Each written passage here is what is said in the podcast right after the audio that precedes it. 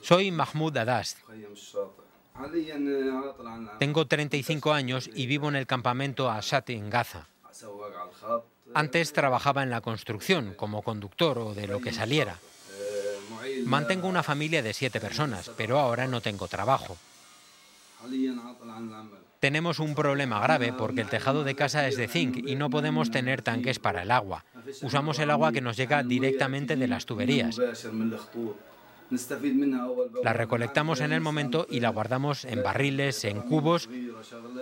Así es nuestra vida. Le pedimos a los niños que traigan de la calle, de casa de los abuelos, de casa de los vecinos. Necesitamos cubos de agua para ducharnos o para cualquier cosa. Es un horror. Como puedes ver, acumulamos los platos sucios casi siempre. El problema es que no tenemos agua dulce y es tan difícil rellenar los recipientes si no hay agua a veces envío a los niños al pozo para rellenar botellas o garrafas pequeñas. Las escaleras de mi casa son estrechas y es difícil transportar el agua en espacios tan estrechos. Sé que todo el mundo tiene necesidades, pero en una casa sin agua no se puede vivir. Nos afecta mucho. Tenemos muchos problemas en casa por este tema.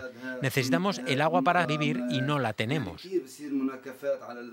Es un sufrimiento continuo. Odio la vida. Pienso muchas veces en buscar cualquier solución. Soy responsable de siete personas y no puedo satisfacer sus necesidades más básicas. No soy capaz de rellenarles el barril de agua.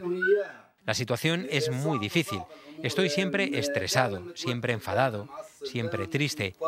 No soporto a nada ni a nadie, ni la vida misma.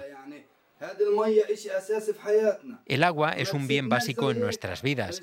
No nos dejéis solos, por favor. No podemos más. No podemos ducharnos, no podemos cocinar, ni lavar, ni hacer nada.